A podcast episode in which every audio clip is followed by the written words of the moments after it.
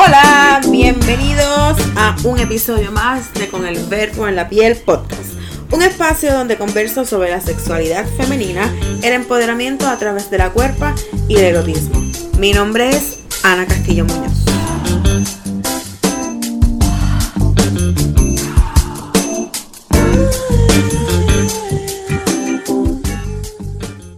Hola, este, estoy súper contenta y súper pompeada porque este es el primer podcast del año. Hoy tengo una invitada muy especial que, para ser honesta, no recuerdo cómo fue que la conocí, pero sí recuerdo que nos teníamos en Facebook hace mucho tiempo. Este, así que cuando la vi por primera vez, creo que fue un evento, seguramente fue un evento. Fue como que, hola, hola, ¡oh, qué emoción! este, hoy me acompaña Wanda Gisela. Wanda Gisela es eh, la mamá de los pollitos en lo que es el blogging. Así que para mí es un súper honor tenerla en esta primera edición de Con el Verbo en la Piel podcast desde este, del 2019. Así que, Wanda Gisela, bienvenida al podcast. Ay, hola. Y me quedé así como que, ¡ah! El primero del 2019.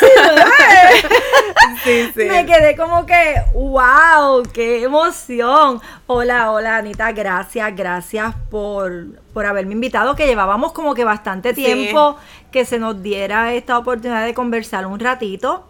Esto y, bienvenida también a mi casa. Estamos, estamos grabando en el piso de mi casa con una buena copa de vino blanco porque tenemos que ambientarnos y, sentirnos así como en familia. Así que gracias, gracias por, por visitarme. No, gracias a ti por abrirme las puertas de tu hogar. Para mí las casas son muy importantes porque este es el espacio ¿verdad? donde uno pasa la mayor parte del tiempo. Así que yo estoy súper agradecida por porque me hayas dicho que sí que puede venir. Claro que sí, claro que sí. Antes de conversar este sobre el tema de hoy, me gustaría que habláramos un poco de, de qué es Wanda Gisela o de quién es Wanda Gisela y de lo de tus plataformas digitales. Pues mira, yo tengo presencia en literalmente en todas las plataformas. Eh, en Facebook, pues comencé como eh, WG Cuponista porque el, el movimiento, cuando empiezo el blog como tal, lo empiezo basado en los ahorros, ¿verdad? En los ahorros, pero en términos del uso de cupones de descuento. Así como todo se transforma, todo crece y todo evoluciona, pues también ese espacio evoluciona y yo tengo, tenía, eh, y espero tenerlo nuevamente muy pronto, un programa de televisión que se llama Ahorra Más. Y entonces le cambio el nombre, por fin me, aceptaron cambiarle el nombre y le cambio el nombre a Ahorra Más PR, que así es como me consiguen en Facebook. Y tengo el calderito de Otilia, que el calderito de Otilia pues es de cocina y pues para los que no sepan, pues se llama el calderito de Otilia por mi mamá. Esto, y así mismo en los blogs. Los blogs, pues, wandagisera.com y el calderito de otilia.com. Y en Instagram, por favor, los necesito a todos. En Wanda Gisela y en el calderito de Otilia. Por favor, por favor, por favor, los voy a velar. Esto, pues mira, Wanda Gisela es una mujer profesional. Eh, soy mamá, soy abuela, soy compañera. Eh, llevo ya, vamos a cumplir con, con mi compañero, ya tenemos 11 años de estar compartiendo el lado derecho e izquierdo de la cama. O de la cama entera. De, la, cama entera. eh, sí. Y nada, y una mujer que le encanta soñar a colores. Qué lindo. ¿De dónde sale eso? Pues mira, el concepto surge de una conversación que yo tuve con mi amiga Mónica Quesada. Mónica, eh, hola Mónica. yo estaba, eh, Mónica y yo nos conocemos hace mucho tiempo, porque Mónica pertenecía al grupo Maranatá, de donde estaba mi hija. Ella, mi hija y ella son de la misma edad. Eso es un grupo de... De la iglesia, ah, de la iglesia católica. Y ellas pues eran del mismo grupo, eh, que ahí estaba Mamita Obrera, okay. la hermana, y todo eso pues. Y ahí es que yo sabía que yo conocía a Mónica de algún sitio. Y Mónica y yo tenemos una relación muy especial porque sabes que también Mónica es mamá guerrera, igual que yo, que las dos pues tenemos niños con condiciones especiales. Y en uno de esos episodio depresivo, pues yo estoy hablando con Mónica y yo estaba, me sentía bien down, bien triste y, y, y ella me dice, Wanda, no dejes de soñar a colores. Y eso me marcó. Yo dije, ya eso es mío, no es tuyo, lo perdiste. Y ella me dijo, pues yo te lo regalo. Pues esa frase, de verdad, quien me la da como un apoyo al momento en que ella estaba pasando, pues fue ella. Y es mi hashtag. Inclusive tengo las camisas y todo que las utilizo de vez en cuando con ese hashtag y lo he hecho mío. Eh, soñar a colores. Y no es solamente soñar a colores, es que cuando tú despiertes, empieces a pintar tu mundo de color. Qué lindo. ¿Ve? Porque yo creo que ya a mí se me nubló bastante el espectro este de una vida llena de mente cosas, que está bueno ya. Y yo dije, lo voy a coger para mí y de ahora en adelante voy a soñar a colores. Y me voy a atrever a brillar y me voy a atrever a seguir. Y de ahí es que surge eh, el concepto. Y me encanta. Lo he hecho parte. es, es, se ha convertido en mí. O sea, todo el mundo eh, lee soñar a colores y sabe que, que, soy yo, exactamente. Este, yo sé que en tu página, ¿verdad? Te sigue gente de todas las edades, pero para mí es bien, bien bonito que dentro de este mundo del blogging, ¿verdad? Donde hay tanta gente y tantas muchachas, ver eh, una persona adulta como tú haciendo el trabajo tan maravilloso que hace en representación de esas mujeres que muy probablemente no se ven, ¿verdad? Este, reflejadas o no se sienten identificadas con las cosas que ven en televisión. Eh, y me gustaría también un poquito que me hablara sobre, sobre esa otra mirada también que, tiene Wanda Gisela, que es darle voz, imagen a las mujeres adultas. Definitivamente, cuando yo empiezo a escribir como tal, porque el blog surge para ofertas o sea, cuando yo empiezo, wandagisela.com está basado en compartir pareos y ofertas, cupones, todo era venta. Ok. O sea, que pues por mi trabajo de personal shopper, ¿verdad? Porque ese es mi trabajo principal, ayudarle a la gente a comprar y darle estrategias de ahorro para que ese dinerito, mira, te lo estires hasta lo último. Eso es lo que yo necesito. pues mira, vas a aprender. y creo entonces, le digo a Bonnie, que Bonnie es la que me ayudó a montar mi, blog. digo, Bonnie, yo quiero un espacio donde yo pueda escribir sobre mí, sobre ayudar a la mujer adulta a amarse, a, a soltarse, a dejar los tabúes y que sea como un sitio, que sea como un conversatorio entre amigas. Claro. Donde esta compañera de la clase graduanda que hace 20 años no ves y te encontraste y es como si se hubieran visto toda la vida, pues eso yo quería que fuera ese espacio donde yo escribo. Y entonces creé una pestañita que se llama esta blog dentro de bandagisera.com y ahí entonces cuando me da la musa o cuando tengo la inspiración o un tema en particular que quiero desarrollar, pues lo, lo, lo llevo ahí. Y no hay o no había, porque de verdad no, no lo he identificado todavía en ningún momento, ¿verdad? Sí, ahora en el transcurso, cuando te pones a hacer los search y a conocer gente, te das cuenta que sí, que hay otras personas que escriben sobre, sobre temas de, de la mujer adulta o de las personas adultas. Pero mi referente siempre era, como te comenté antes que empezáramos el, el podcast, eh, Lorraine Ladish. Yo la considero mi mentora y en Viva 50 yo descubrí que hay maneras de tú llevarle el mensaje a las personas adultas, en este caso a la mujer, porque nosotras creo que estamos en una etapa donde aquella cultura que nos enseñaron, porque mi generación es muy diferente a la generación de ustedes, ¿verdad? Claro. Y, en eso es que yo me enfoco. Yo quiero que esta mujer de mi generación salga de los tabúes, abra los ojos y, brille, se atreva a vivir. Ya nosotros sobrevivimos. Este es el momento de vivir. Y eso es lo que yo quiero, que las mujeres aprendan a estos hermosos años que nosotras tenemos, a vivirlos ¿Eh? Y que se olviden de la edad, porque mira, de verdad, la edad es un número. Yo conozco niñas que son de 20, de 30 años que actúan como los se supone que actúen los viejos.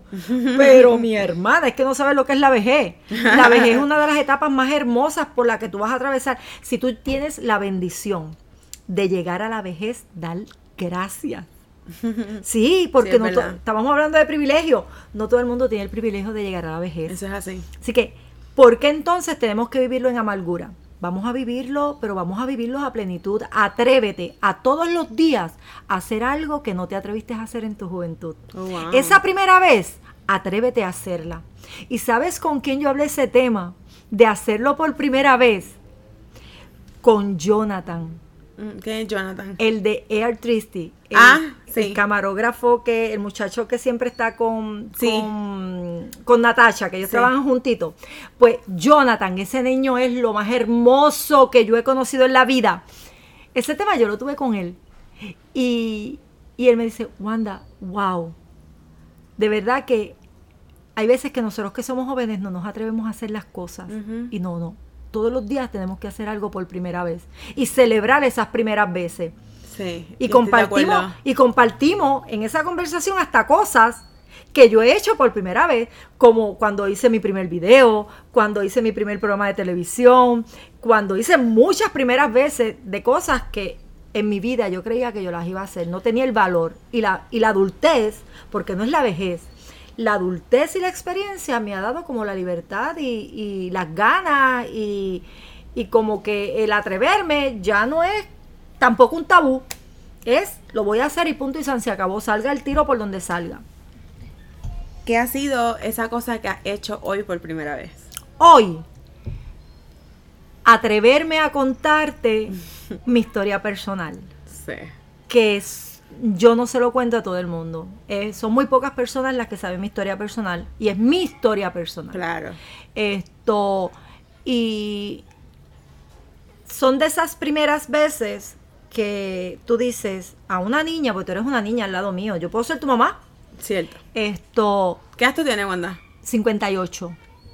Super mega vividos. Vivido. ¡Ay, muchacha! Esto ha sido a golpe, pero qué rico.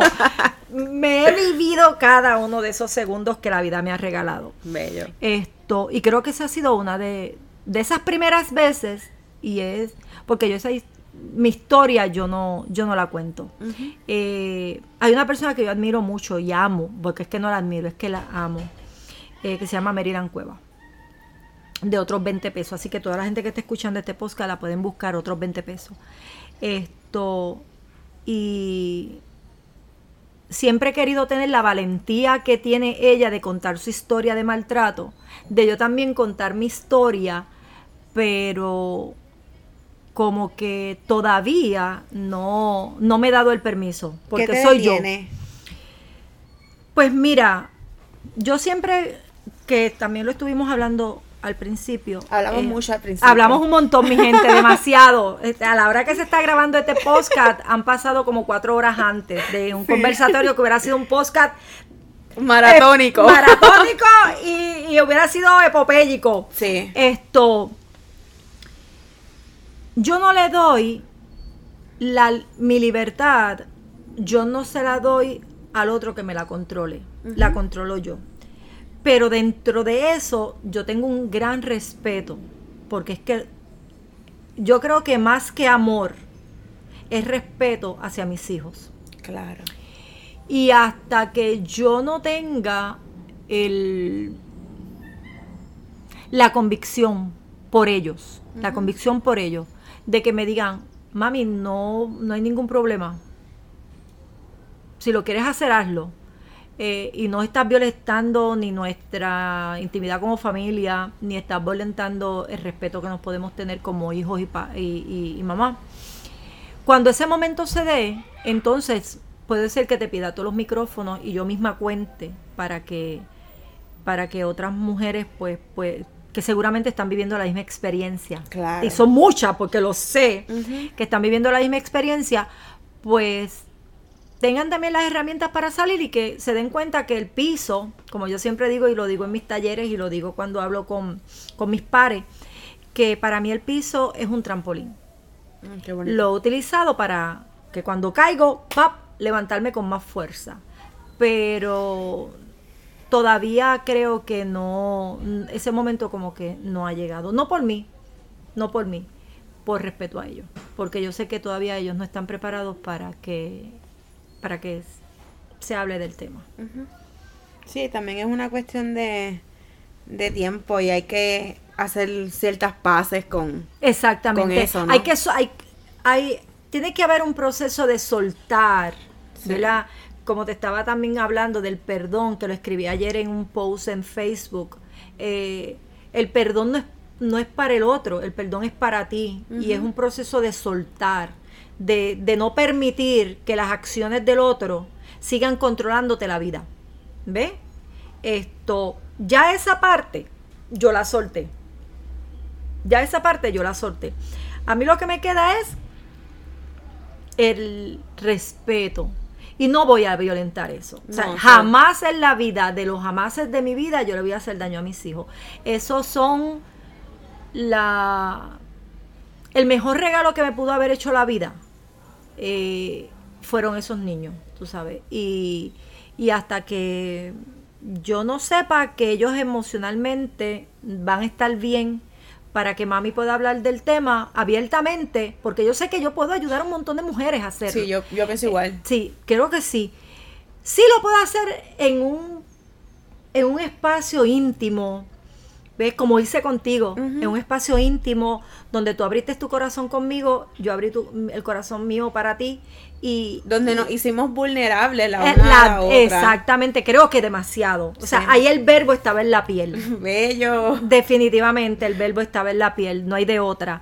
Esto, pero la conversación fluye como un respeto. Y eso pues son cosas que a mí de verdad y, la, y, lo atesoro y lo, y lo agradezco, lo agradezco mucho. No, agradecida yo también por, por ese espacio yo pienso que una de las cosas más bonitas que, que lo que yo siento que es mi función en esta vida, y justamente lo hablaba anoche con una persona, es ayudar a la gente a sanar en el proceso. O sea, para mí, este proyecto y todas las cosas que en las que me voy encaminando tienen que ver mucho con eso, con sanar. Y es sanarnos juntas. Exactamente. Hay que soltar. O sea, nosotros tenemos que empezar a liberarnos.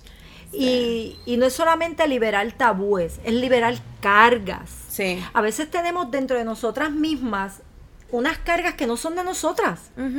Las hemos, las hemos hecho parte por años y por años y por años. Mira, yo tengo un proyecto eh, y no me roben la idea, por favor, como dice. Como dice Cintia Martínez, róbame la idea. Eh, no, no, esta no me la robe.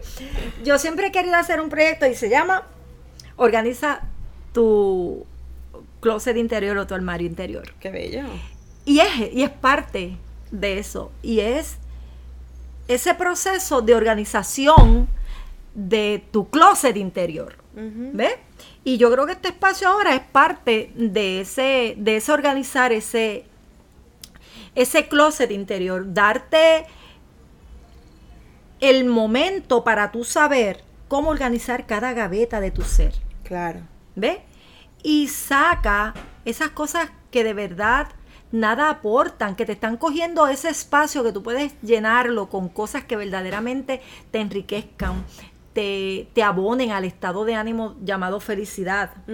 Esto y organizar el, el, closet interior es bien difícil. Todo el mundo lleva mucho tiempo. ¿Qué qué? No es tan fácil como hace la muchacha esta la, de la, serie de Netflix. La de serie de Netflix, sí, que te enrolla la pieza y quita y acomode. Si fuera así de fácil, no hubiese conflictos emocionales entre nosotras, ¿verdad?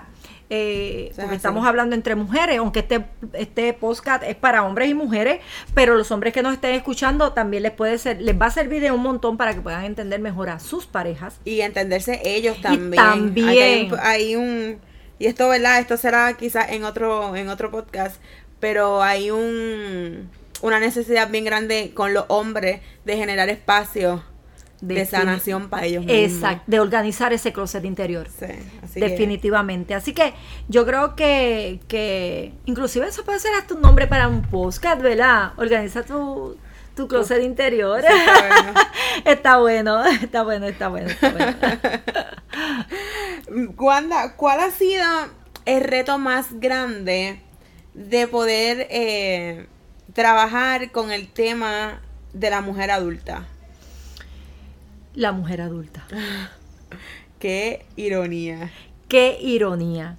Ah, como tú lo dices, qué ironía. La misma mujer adulta, cuando tú tratas de hablarle sobre algo, ella misma pone la barrera y te dice, no hables de ese tema. Eso no se puede hablar en público. No, tú no, ese es un tema, eso es un nicho donde tú no vas a llegar. Eh, porque la mujer adulta no está pendiente de esas cosas. Eh, no saben utilizar redes sociales. Eh, a duras penas pueden utilizar el celular. Ay, nena, si a duras penas yo aprendía cómo se prende esta cosa, que voy a saber yo cómo entrar a una página de web o qué sé yo qué. Pero eso te lo dice la hija de la mujer adulta. Que tampoco quiere que tenga el acceso. tampoco quiere que tenga el acceso. Esto, pero irónicamente, es la misma generación la que a veces te pone la barrera de que tú le hables ciertos temas. ¿Con qué tema te ha pasado eso, por ejemplo? La sexualidad. Por eso cuando nosotras hace el año pasado estuvimos hablando de, de, de hacer el colaborativo en tu podcast, eh, hablamos de diferentes cosas, la sexualidad de las personas con impedimento y toda esa cosa. ¿Te acuerdas que estuvimos hablando? Fue bien interesante aquella, aquella conversación. Y me doy cuenta que cuando trato de abordarle el tema a personas que han sido bien cercanas a mí, digo, mira, yo pienso hacer este proyecto. No, Mira, esas cosas no puedes hablar. Te vas a poner una marca, te vas a poner un sello. Esos temas no se hablan. Yo, pero es que yo tengo que hablar de las cosas que a mí como mujer adulta me afectan, porque yo sé que hay otras mujeres que están pasando exactamente por lo mismo. Y el ser humano es sexual. Sí. ¿Ve? Y lo que pasa es que el concepto, el concepto de sexualidad lo ven solamente como la relación como tal la relación que te vas a tener con, con el coito. exacto, esa es la palabra correcta. Y, y, no, porque hay un montón de... Es demasiado, o sea, nosotras, y te lo digo por mí, mi experiencia personal, nosotras llegamos a, a una edad que inclusive no conocemos nuestro cuerpo. Sí. Y nosotras tenemos que aprender a conocer nuestro cuerpo para que puedas identificar si algo no está bien. Y fue mi experiencia y fue lo que me pasó a mí. Y es lo que me ha llevado a hacer un giro en los escritos que estoy compartiendo en el blog, que lo compartimos ahorita. Yo dije, no, yo tengo que hablar de esto. Yo tengo que hablar de esto porque tiene allá afuera, si me está pasando a mí, yo no soy única. Claro. Si me está pasando a mí, le tiene que estar pasando a un montón de mujeres. Y mira, la respuesta fue bien positiva. A, a contrario a las a las barreras que me ponía en el camino, la respuesta a lo que estoy compartiendo con ellas ha sido bien positiva. Están comentando, le están, lo están compartiendo, inclusive me están escribiendo, Wanda, habla de esto.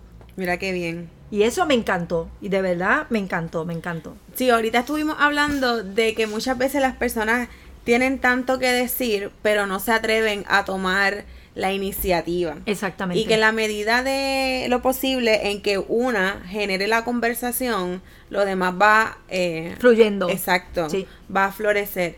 Así que gracias también, ¿verdad? por, por generar la conversación en tu nicho que no es el mismo que el mío, pero vamos para allá, ¿verdad? Eh, Aspiramos a llegar tener el privilegio de llegar. De llegar. Exactamente. Este, estuve mirando en el blog que, que estuviste escribiendo un artículo sobre la resequedad vaginal. Así que podemos empezar a tocarlo por ahí y después darle una mirada de cómo la menopausia va afectando o alterando el líbido, los deseos sexuales, el cuerpo y demás. Así que Háblame un poquito de cómo fue ese proceso de poder escribir e-, ese, ese artículo. pues mira, viene por lo mismo. Esto, estoy empezando a escribir temas de las mismas muchachas que me escriben por inbox y me envían mensajes, Wanda, háblate del cuidado de las, cómo tú te mantienes el pelo, ¿sabes? Claro. ¿Ves? E-, ese pelo blanco, ¿cómo tú lo puedes llevar? Eh, Diatre, Wanda, ¿cómo tú mantienes tus uñas? Tú sabes, porque mis uñas son mías, no son, aquí hay acrílico, nada por el estilo. Y entonces una de las muchachas me, me, me dice, Wanda, ¿cómo tú manejas lo de la tiroides? Tu problema, porque yo hablo abiertamente de mi condición de tiroides. Sí. Esto, yo tengo una condición que se conoce como Hashimoto. Y, y es más común de lo que las personas piensan y afecta mayormente a mujeres de 40 años en adelante. Ok. Eh, y la persona tiene eh, problemas con su tiroides. Se le cae el pelo, esto y lo otro. Y, y abiertamente me dice, es que yo tengo problemas porque estoy teniendo problemas con mi pareja porque pues estoy, tengo resequedad vaginal. ¿Eso tiene que ver? Y yo le digo, sí. Los problemas de la tiroide afectan porque es un proceso hormonal. Claro. ¿Verdad? Esto, y si se junta con la menopausia, si se junta con los medicamentos que estás tomando, si se junta con el estrés, con el estilo de vida, por alguna condición de salud que tú puedas tener. Con la dieta. Con la dieta, la alimentación es súper importante, la falta de consumo de ciertas vitaminas y minerales, eh, la, carencia de vitamina D, esto, inclusive las ropas que tú te pones. Ah, de veras. Los pantalones bien apretados te crea eh, problemas, ¿verdad?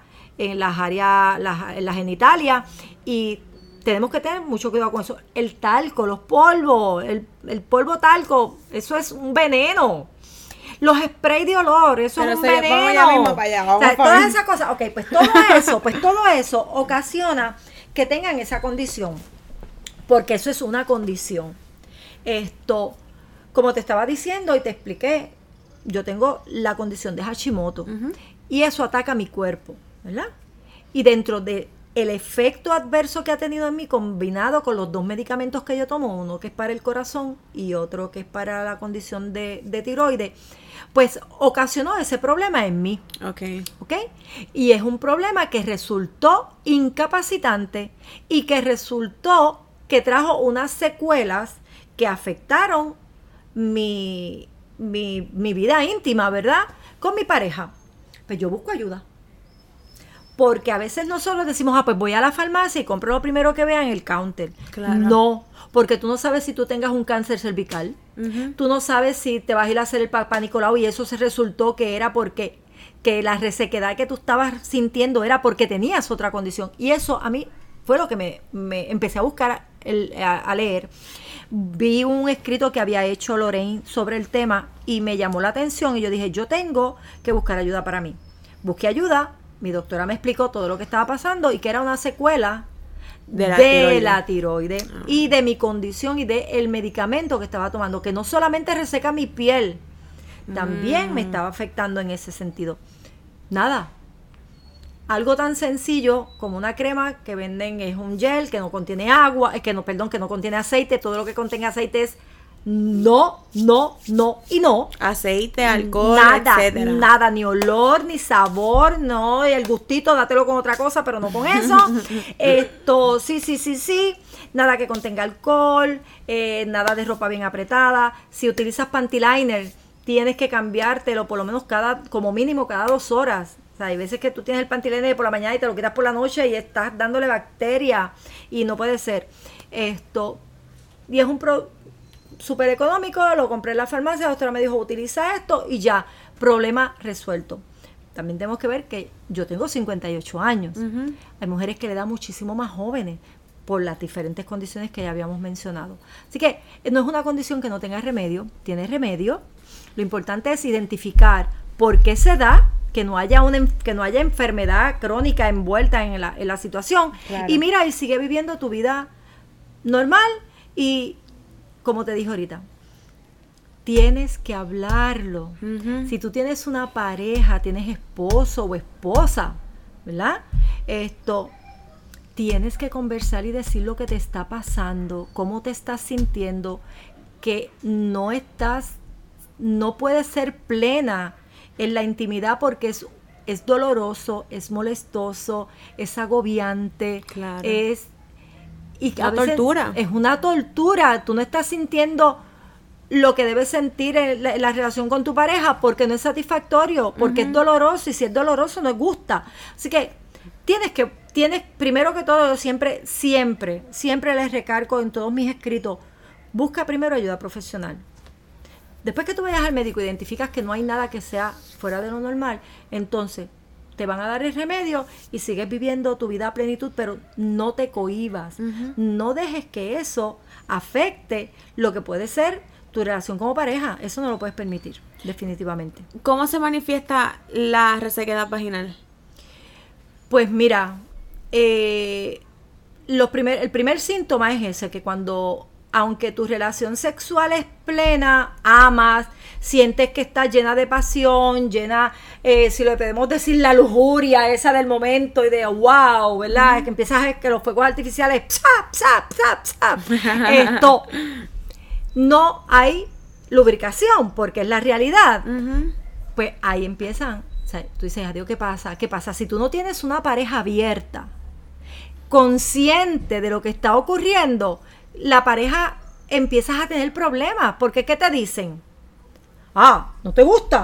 Ah, ya tú no me quieres. Ah, porque es que eso pasa, porque el machismo sale a, flores. Oh, bendito. Y si es una pareja de tu mismo sexo, también te va a decir, ah, que ya esto, siempre va a haber algo en contra haciéndote a ti culpable de algo que tú no eres culpable. Es la naturaleza. Y qué, y, qué bueno que lo, que lo trae, ¿verdad? De esa forma porque pienso que muchas veces nos limitamos por miedo a cómo la otra persona vaya a reaccionar, a no decir ciertas cosas. Y, mano, para tú poder estar con otra persona, tú tienes que estar primero contigo, tienes que estar en sintonía y en conexión con tu cuerpo. Y para mí eso es como que bien importante, porque tú no vas a estar plena para otro o para otra si tú no estás en ti. Y como estábamos hablando ahorita también, o sea, el estar con una pareja en, la intimidad es más que eso. Es una conexión mental, espiritual, donde se supone que hay una confianza. Exacto. Y máxime, nosotras, la mujer adulta, y si tú llevas un 800 mil años con tu pareja, o sea, mujeres que llevan 20, 25, 30 años con sus parejas, con sus esposos, que no tengan la confianza de decirle lo que está pasando, ah, pues mira, es momento de que tú entres a mi blog y empieces a hablar conmigo. Sí. ¿Ve? Es momento de que diga, espérate, ¿cómo es posible que yo llevo una vida o más de una más de la mitad de mi vida con una persona durmiendo al lado mío y que yo no tenga la confianza de decirle qué es lo que me está pasando? ¿Cómo no se lo voy a decir? Yo tengo la bendición de tener un, un compañero que es o sea, yo le puedo hablar cualquier tema y con él y yo no tengo ningún problema. El tipo es, olvídate, mami, ¿qué está pasando? Esto, el tema que sea, yo lo puedo hablar con él. Qué bendición la tuya. Porque en ese sentido, él es bien open y es, no mami, ves al médico y qué te estás sintiendo y por qué te duele aquí, por qué te duele allá. Y, y a mí me duele una uña y el tipo, no, no, no, no. Fuiste donde, fuiste donde Clamadi, la llamaste, fuiste. O sea, que en eso, o sea, y los dos de parte y parte, porque también los hombres tienen que ir a su médico. Claro. Porque también ellos experimentan unos cambios que también es parte de. Así que en ese sentido, pues nosotros ahí no tenemos pues, soy de esas de, de, esas que bendecidas que puedo darme el lujo de que puedo hablar con mi esposo el tema que sea y no no hay problema. ¿Cómo ha sido para ti entrar en la menopausia y la relación con tu cuerpo, con tu cuerpo? Pues mira, como una vez me dijo mi internista, Wanda Beltrán, que ella es divina, Dios mío, miren mujeres, búsquenla, que ella es, una es un éxito de, doctora, ella es internista, Wanda Beltrán. Esto me dijo, Wanda, el día que a ti te dé la menopausia, tú no lo vas a sentir porque tú mira que tú jodes. Esas fueron las palabras de ella textuales y discúlpenme que yo utilizaba más palabras. Pero esa es la. Esto. Pues mira, yo el proceso de la menopausia en mí se vio por la pérdida de regla, obvio, ¿verdad? Porque eh, eh, es el primer síntoma, pero los demás síntomas no fueron eh, tan tan fuertes como yo sé que hay mujeres que le dan los sofocos, que le dan las temblequeras y que le da todo eso, Porque como yo tengo una condición de tiroide, de, de condición de tiroides crónica, son los mismos síntomas. Ya desde antes, a mí me, los cambios de temperatura, a mí no me dan los sofocos porque yo siempre tengo frío. Mm, Mi mamá le daban unos sofocos, mi amor, que... Bendito. Ay, Dios mío, Y las so- gotas gordas le caían, se ponía loca, histérica. Mi Ay, no. sobrina, bendito, mi sobrina se ponía bien mala, bien mala. Porque miren, mi gente, perdónenme, mis sobrinas, mis sobrinos y yo tenemos todos la misma edad. Mi mamá, ¿Qué? Mi mamá y mis dos hermanas mayores estaban embarazadas literal. Yo nací primero en septiembre, después nació mi sobrino en febrero y después nació mi sobrina en abril. Oh, wow. O sea, las tres somos contemporáneos. Esos O sea son que- primos. Eh, sí, son- Esos son primos. y son mis sobrinos y tenemos la misma edad y tengo dos sobrinos, eh, perdóname, sí, tengo eh, dos sobrinos que son mayores que yo. Oh, de wow. mi hermana mayor por parte de padre, o sea que, y me llevan por bastante, o sea, yo tengo 58. Esos ellos tus deben- tíos. Sí, el- uno tiene que tener como 60 y pico, porque mi hermana tiene 80 y pico por allá arriba, mi hermana mayor. Esto, uno tiene 60 y pico y el otro, sí, más o menos, ¿no? 64, 65, o sea que esto, pero que el, el proceso de los sofocos y esas cosas yo no lo, no lo, no lo sentí. Qué bueno.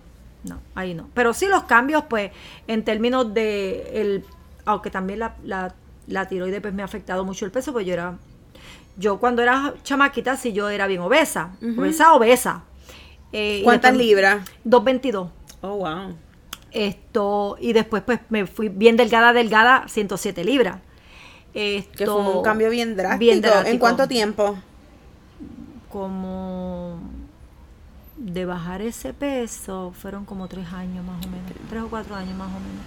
Y luego, pues cuando entró, que no, no, no me diagnosticaban la condición, cuando me la vienen a, dios- a diagnosticar, pues ya había, ya había secuelas en mi cuerpo, pues eh, no me da los sofocos porque siempre tengo frío. Así que, pero sí la cuestión de, de el, el aumento de peso, el aumento de peso y, y el líbido se pierde. Eso es cierto, eso es cierto. Pero ¿Y como eso lo- es mental, porque eso es mental, eso mismo te voy a preguntar que cómo lo manejas. porque eso es mental, eso es mental. Esto, porque Porque dices que es mental. Porque nosotros somos, aparte de que no, ¿cómo te puedo, cómo te lo puedo decir? Nosotros programamos nuestro, todo es programable. Nuestro, nuestro sentimiento referente a la sexualidad, si lo vamos a decir de alguna manera, está aquí. Pero no está en el corazón. Eso, el corazón es un órgano que late. Eso está en el cerebro. Si tú quieres estar con una persona, tú programas que lo vas y tú permites y dejas fluir tu cuerpo para que eso se dé rico y saludable. Si estás con una persona que tú amas, porque tú la amas. Pero- ¿ves? Y tú tienes que, no, que tú eres dueña de tu cuerpo y tú, le tu cuerpo, tú no puedes permitir que sea tu cuerpo el que te controle, tú lo controlas a él. Claro, pero por ejemplo, este, y a lo mejor esto va a sonar a chiste. No, sí, sí. Yo y yo creo que esa es la línea. Yo puedo salir de momento a la calle y ver un super geo. Y vas y le das un apretón y dices, estás bien rico y ¡mua! Mentira, mentira, mentira, no me creas, no. No, eso no está bien, eso no está bien, eso es está bien. Estamos, hablando de que ya tenemos una pareja. Sí, pero por ejemplo, yo puedo ver a una persona en la calle y yo digo, wow, qué bello. En mi caso, ¿verdad? Que me gustan los hombres. Y yo no programo el desearlo. Simplemente a lo mejor lo veo y digo, y qu- quisiera estar con él. Mira, no seas mentirosa. No seas mentirosa. El tipo te pegó tan duro en la psiquis que tú llegas a tu casa. Y lo buscas por ¿Qué, Facebook. Y dices, ¿cómo se llamará el tipo? Dios mío, qué rico estaba. Algún día me lo voy a volver a encontrar. ¿Y tú que estás sola? Mira, loca, deja eso. No, no, no. Así como hacen los hombres que buscan revistas, tú te buscas en la mente el tipo que estaba bien rico y tú dices, no. No, no, no, no, no, no, no, no. Wanda me acaba de dejar caer todo. No, pero ya hablando en serio, cuando tú tienes tu pareja y tú sabes que hay- están habiendo unos cambios en, en tu físico, ¿verdad? Y que hay unos cambios en tu estado de ánimo, tú tienes que buscar ayuda. Mira, la, agraciadamente, no me los he puesto todavía, fíjate, y tengo un certificado para ponérmelo y estoy como todavía pensando. Los pellets. Ok. Los pellets eh, hacen, ¿verdad? Dentro de, de- de los muchos beneficios que tienen, que nuevamente las hormonas de la mujer, porque como lo que te están implantando son hormonas eh, masculinas, no son hormonas femeninas, son hormonas masculinas las que te implantan, que tu líbido, por decirlo de alguna manera, vuelva a como que se reactiva, o sea, empiezas a tener como que esas, esas sensaciones espectaculares nuevamente. Pero va a llegar el momento, y es la realidad, porque el momento va a llegar. Yo he leído muchísimo esto, he buscado mucha, mucha, mucha información para poder tener contenido para, para ir creando poco a poco en, en la plataforma, ¿verdad? donde las personas bien adultas, bien grandes, como yo les digo, estos viejitos hermosos y maravillosos, que, mira, ya no pueden tener una relación sexual lo que nosotros llamamos normal, porque la gente pi- piensa que solamente si hay penetración hay relación sexual y eso no es. Pero si hablamos en ese término, donde simplemente el estar uno con el otro es más que satisfactorio. Sí. Y ellos se abrazan y se tocan sin que tenga que pasar absolutamente nada. Esa etapa en la vida de todos nosotros va a llegar si tenemos el privilegio de llegar a esa etapa. ¿Verdad? ¿Sabes que Esa imagen que acabas de, de decir me recordó un cuento de Mario Benedetti que se llama La Noche de los Feos. Y o sea, te- tienen que Ajá. leerlo, pero lo voy a contar.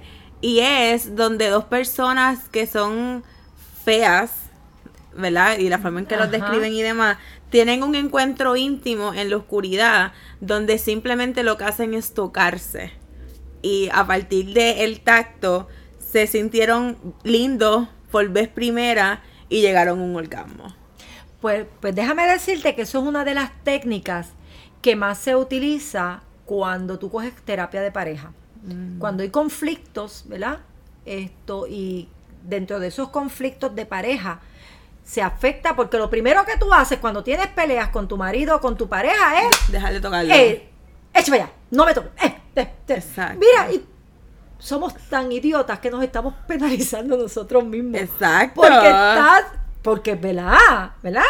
Esto, digo, todo depende de a cuán grande haya sido Haya el sido. conflicto.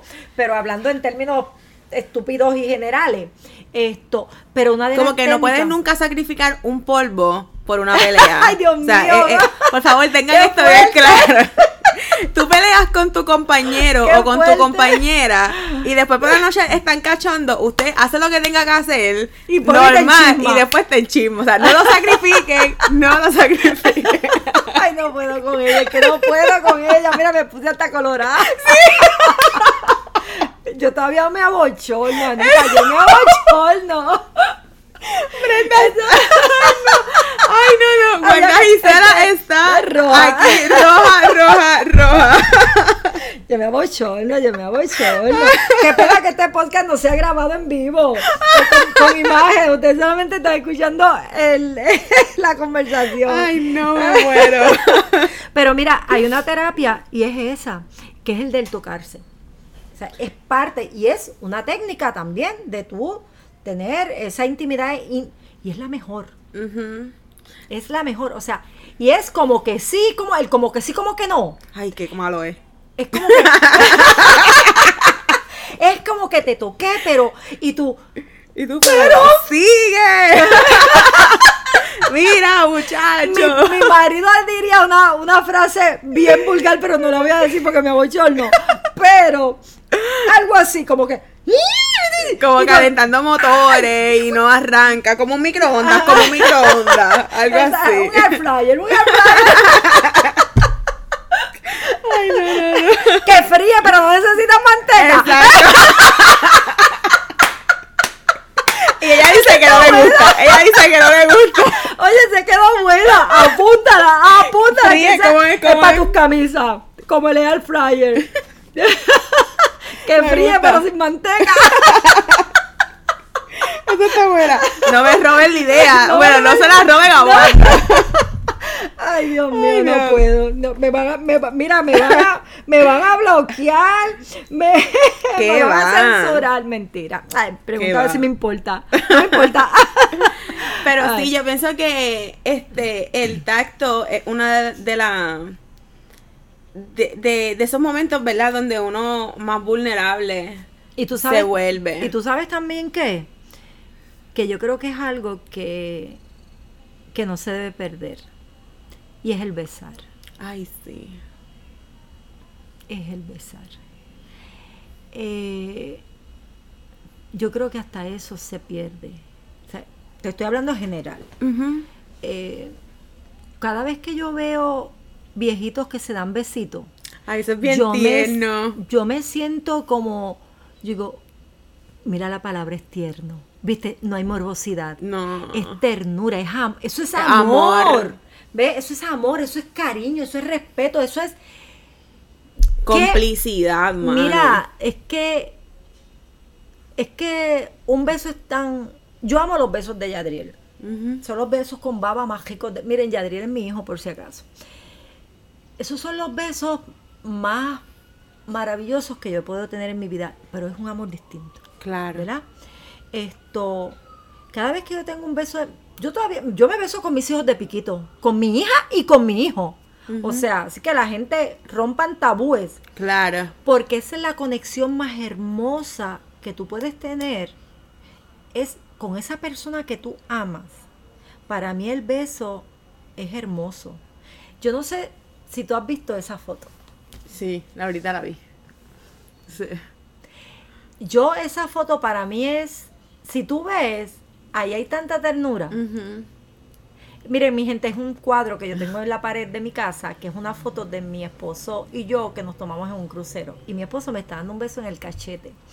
Pero cuando, si ustedes tuvieran la oportunidad de ver la foto, y la puedes tomar una foto si después la quieres subir en el blog, esto, donde es lo que tú dices, está la complicidad, está porque nos estamos tocando. Exacto. Eh, ahí tú ves la posesión, eres mía, soy tuyo, porque ahí tú ves que, ve, no te no es, es no, las manos no están atrás. Pero una, es una tocando, o sea, ahí y ves la ternura, ves el amor, ahí hay pasión, ahí hay ternura, ahí hay amor, porque el beso es bien importante, la gente no debe olvidarse de besar a su pareja, porque es, es donde los espíritus se combinan, es en el beso. Sí, y, y qué bueno que trae también el tema de la posesión, pero es una posesión consentida. que para mí, ¿verdad? Ese es como un tema bien recurrente y bien importante. Sí, porque es que no quiero que se confunda el tema. Exacto, sí. ¿Entiendes? No se confunda el tema. Estamos hablando de, de otro tipo de posesión, o de, de, ese de que yo soy tuya y tú eres mío, porque los dos consentimos Exacto. como pareja. Y no hay, no hay eh, no hay nada obligatorio. Exacto, no, no hay, no, hay, la presencia de un poder. no, no. Aquí el poder lo tenemos los dos y lo, tú como que aflojamos. Exactamente, exactamente, Este, es que ahorita estuvimos hablando algo muy chulo que a lo mejor lo podemos rescatar ahora también, que estábamos hablando este de la educación sexual y, y conversábamos que tu educación sexual fue muy distinta a la mía. Uf. Este, y que mucha, muchos jóvenes, ¿verdad? Hoy por hoy no tienen una educación sexual. No hay educación sexual. Inteligente, salvo a la pornografía y a las canciones del trap que, ¿verdad? Son violentas en cuanto al contenido y sobre todo la, la, la imagen, que pueden tener. Exacto, que se crea alrededor de la figura femenina. Y, sí, que es el golpe, te que cojo contra la pared, exacto. te meto tres azotes. No, ¿qué te pasa? Sí, y me gustaría también que quizás que pudiéramos hablar un poco de cómo fue, o, o más bien de esos cambios y de esa reestructuración que has tenido que hacer contigo por todas las cosas que no te enseñaron y que has tenido que aprender en la marcha. Y una, algo que no, se me, que no quiero que se me escape es cómo tú misma has podido reeducarte en la, en la práctica? Pues mira, mi educación en la infancia, adolescencia fue nula. Primero, sí tuve infancia, pero no tuve adolescencia. Eh, yo fui mamá bien jovencita. Eh, ya a los 16 años yo estaba ya a punto de dar a luz a mi, a mi chica. O sea, mi nena y yo nos llevamos más que 15 años de diferencia, puede ser mi hermana menor. ¿verdad? Esto, por eso mismo, yo no tuve una educación sexual porque en mi casa jamás, nunca, jamás se hablaba del tema. Nunca. Yo te puedo, como fue lo que te conté, cuando yo vi la regla por primera vez, ¿verdad? Esto, yo salí de mi casa corriendo como una loca de mente y nunca se me va a olvidar porque me marcó para siempre. Eh, donde mi mamá que trabajaba al lado de mi casa, me metí por el monte y llegué al hospital porque yo me estaba muriendo me estaba desangrando y todas em- sus compañeras empezaron a reírse de esa imagen. Yo tengo 58 años y esa imagen a mí nunca se me va a olvidar. Es que es bien traumático. Estábamos hablando ahorita de eso mismo, que nosotras las mujeres pasamos por tantos eventos traumáticos que la gente normaliza. El hecho de caer en regla o en la menstruación por primera vez, todo el mundo lo celebra como si fuera algo Ya la que todo el mundo no- le cantó el floró, gallo. Ya cantó el gallo. Tú ves Ay, que las tías se llaman para decir, mira, ya cantó el gallo. Y uno... Eso es humillante. Eso es bastante humillante. Eso es demasiado íntimo para tú estar Exacto. compartiéndolo con nadie. Y te violentan. Te violentan. Esa yo creo que es la primera violación que recibe la mujer. Sí, Sí. Sí. Violentar tu intimidad.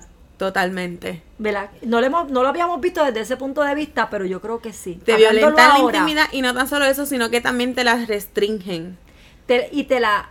Y te, la, condicionan. y te la convierten en un morbo y en un y en un momento de burla y todo el mundo te vacila sí. y luego te recriminan porque la ropa de cama se manchó y tú la tienes que lavar porque tú fuiste la que la ensuciaste. Exacto, sí, es bien. Esto está bien jodido.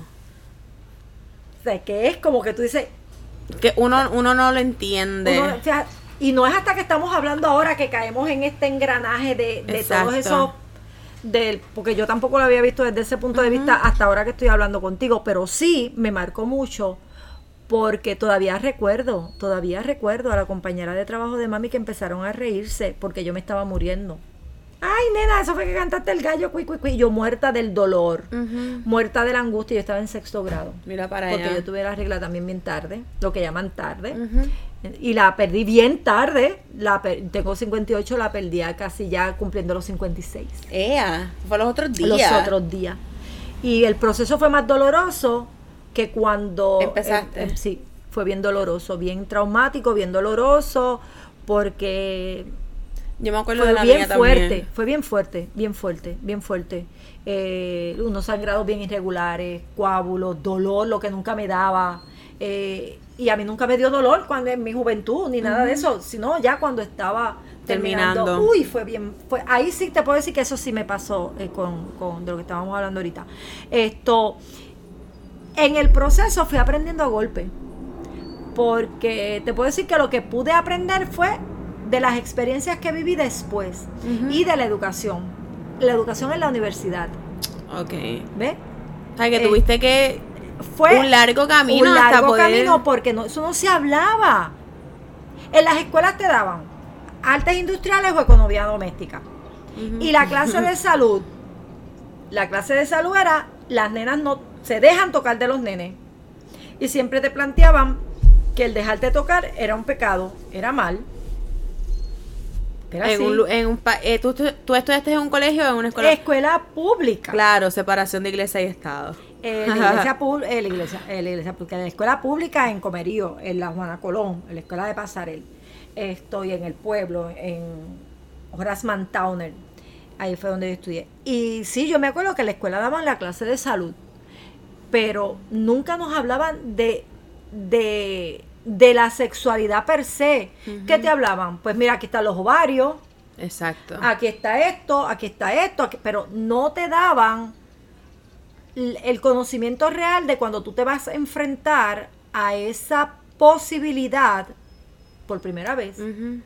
qué tú vas a encontrar, qué es lo que te va a pasar, cómo tú debes reaccionar, si es que hay alguna manera de cómo lo vas a hacer, que eso es, eso es intrínseco en cada ser humano de la manera en que va a reaccionar, porque es tu cuerpo el que reacciona, no hay, no hay una programación, pero eh, a mí nunca me enseñaron nada de eso. Nada, nada. Te estoy diciendo, en mi casa esos temas no se tocaban nunca en la vida. Pues cuando estudio, mi, mi, mi bachillerato es en trabajo social, Pues ahí en las clases fue que yo aprendí cosas que ya yo teniendo una, una vida sexual activa, yo no sabía. Wow.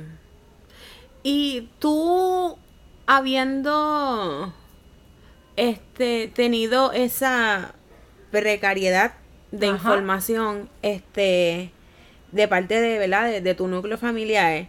¿cómo lo pudiste trabajar en tu núcleo familiar ya de adulta con tus hijos? Lamentablemente de la misma forma que lo hicieron conmigo. Yo nunca tuve conversaciones de ese tipo con mi hija. ¿Por qué tú crees que no las tuviste? Honestamente, no sé. De verdad. Porque ahora que estoy hablando contigo es que me doy cuenta de todas las cosas que pasaron. Sí, mi nena y yo, y mi hijo y yo, tenemos mucha confianza. muchísima. Y hablamos de todo. De todo. O sea, pero cuando te estoy hablando, hablamos de todo. De todo lo del otro. Wow. Coño mami, a fulano le pasó esto y esto y esto. Y, taca- y ahí ah, discutíamos el tema del otro. De su pana, de su amigo. Pues dile que venga a hablar conmigo. Y yo me sentaba con los amiguitos de él. Y decía, Oh, coño, guau. esto y lo otro, ustedes son esto y lo otro, y tengan cuidado. Y de- de- de- esto. Y mi nena igual. Pero de yo hablar con ellos el tema directamente, no. Te digo, ahora que yo soy ya una vieja y mis hijos son adultos, ahora es que nosotros nos podemos sentar y hablar del tema, pero tampoco de tu tema ni de mi tema, sino de un general, ¿entiendes? O sea, Sí. qué sé yo, Sí, como, como casos alejados a, a- a hasta la de un de artista que mira lo que pasó, o mira, cogieron a aquel preso por yo no sé qué, o cogieron a aquel haciendo tal cosa, o... Como Diablo. cogieron el Crespo en un avión. Esa, exactamente. Mi nieto se pasa poniendo poca vergüenza. Yo con mi nieto soy, fíjate, con mi nieto yo soy bien open. Y hablas del tema con tu nieto. Sí, fíjate, con, con Brian, con mi nieto.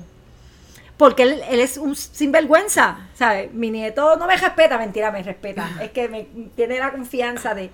Y yo digo, te voy a decir una cosa. A la que, o le digo, mira, nene, por Dios, yo quiero poder cargar a mi bisnieta, mira a ver lo que tú vas a hacer. Claro. Tú sabes. Y le digo, mira, cuídate de esto, aquello, lo otro. Eso sí, fíjate, ahí sí. ¿Y cuándo vas a tener esa conversación con tus hijos? Wow. Espero que algún día se dé. De directamente así. Mis hijos son bien, fíjate, mi hijo es bien, es una joya. Mi hijo es una joya, una joya. Lo amo un montón. Mi hijo es una joyita. Pero mi hijo es muy... Hay cosas que él puede vacilarlas con los panas, pero hasta ahí. Y mi nena, mi nena es una muchacha joven, pero bueno, para que tengas una idea, yo siempre he dicho que mis hijos son alma, cuerpo y espíritu en mí. Y así son cada uno de ellos. Mi hija es mi mente. Esa es la que me centra, la Qué que me lleva como a las realidades. Y es demasiado, o sea, es como, inclusive hay veces que hasta yo tengo que llamarles como para pedir permiso, entre comillas. Ujú. O sea, es como eh, consultar, más bien que pedir permiso, consultarles a ellos a veces decisiones que yo he tenido que tomar. Eso está bien. Porque ellos son. es- creo que tengo que sentirme bien orgullosa del trabajo que hice como mamá. Que aunque no haya hablado de ese tema, sé que el ejemplo que vivieron o las conversaciones subliminales que hayamos podido tener calaron en los dos. Porque son, son dos seres productivos, de bien, que tienen unas familias estables y son, son buenas personas, son buenos ciudadanos. Creo que, que hice un buen trabajo. Yo estoy segura que, que sí lo hiciste. Este, pero me gustaría tenerte en este podcast eventualmente cuando tengas esa conversación. Ah, pues apúntalo, apúntalo. Compromiso, compromiso. Pienso que, que también sería muy bonito ya poder apalabrarlo, ¿verdad? Desde la madurez, de la misma forma que lo estás haciendo conmigo, que para mí también es como un súper honor Claro. que podamos tener esta conversación. Tú sabes eh, que a veces de hace- mujer a mujer. Tú sabes que a veces es más fácil hablar con un particular, como decía mami, Por supuesto. que con alguien de la familia. Sí. Sí, eso es real. A mí me pasa con mi mamá. Esta conversación yo no la puedo tener con mi mamá. Porque no me va a entender.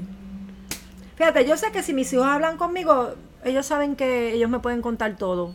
Lo único que siempre sale mami primero. Por eso. Ah, no, porque es mami.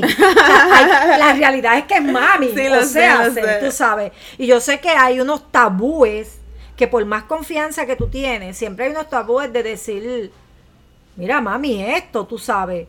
Esto, yo pues mira, vamos a ponernos de espalda y me lo dice de espalda y no sin mirarnos a la cara. Claro. Está O bien. por WhatsApp. Se lo mandas por WhatsApp. Ajá, me lo manda por WhatsApp.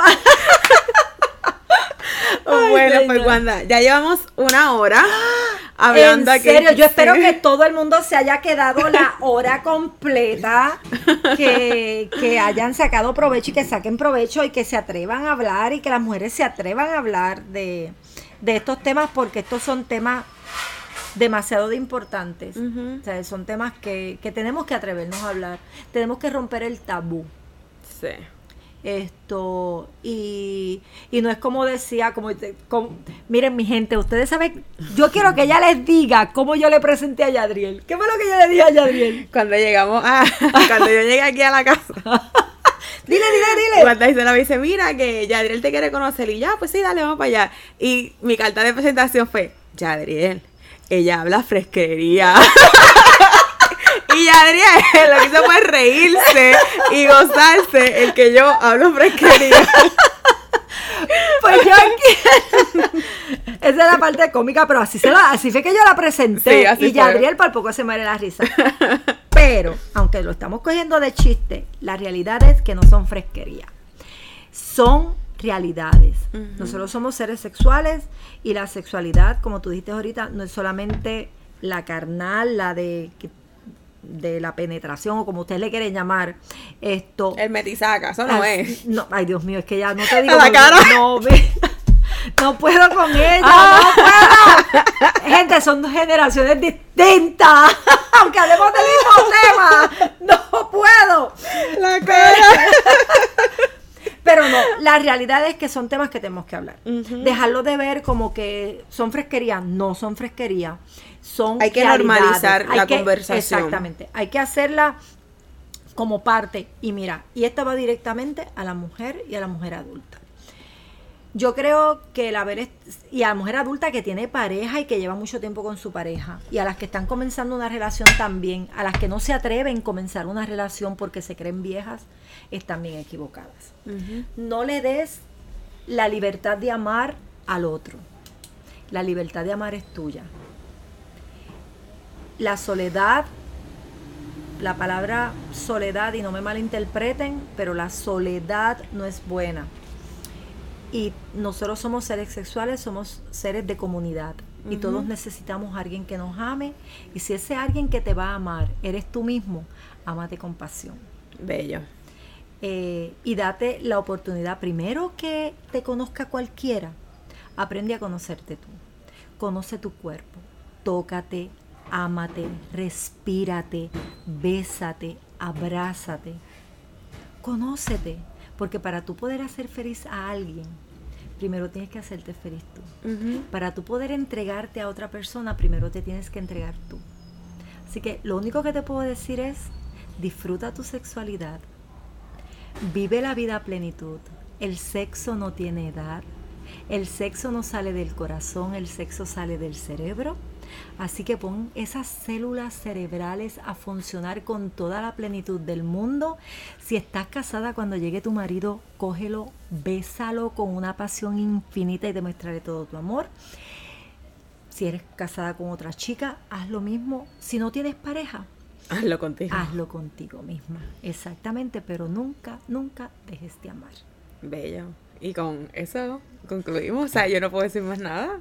Que gracias, Wanda, por este, este espacio, por esta conversación.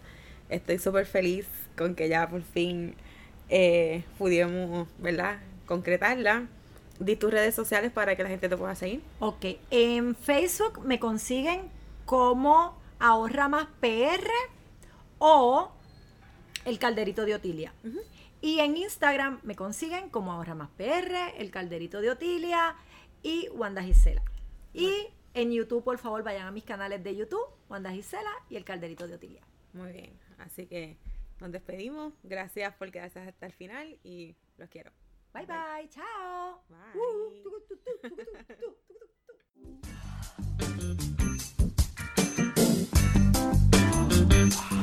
Gracias por quedarte hasta el final de este nuevo episodio de Con el Verbo en la Piel podcast. Para mí es muy importante todos tus comentarios, así que te invito a que nos escribas y nos dejes saber qué piensas, si te gustó, si no te gustó, qué tema te gustaría que trabajáramos en futuras ocasiones. De igual forma, te quiero invitar a que visites nuestras redes sociales. En Facebook nos puedes conseguir como con el verbo en la piel. En Instagram nos consigues como arroba verbo y piel y también nos puedes visitar en nuestra página web www.verboypiel.com. Así que, dicho eso, te agradezco nuevamente por estar en sintonía con nosotros. Así que les mando un beso, un abrazo y los dejo que voy a repartir lindura. Bye.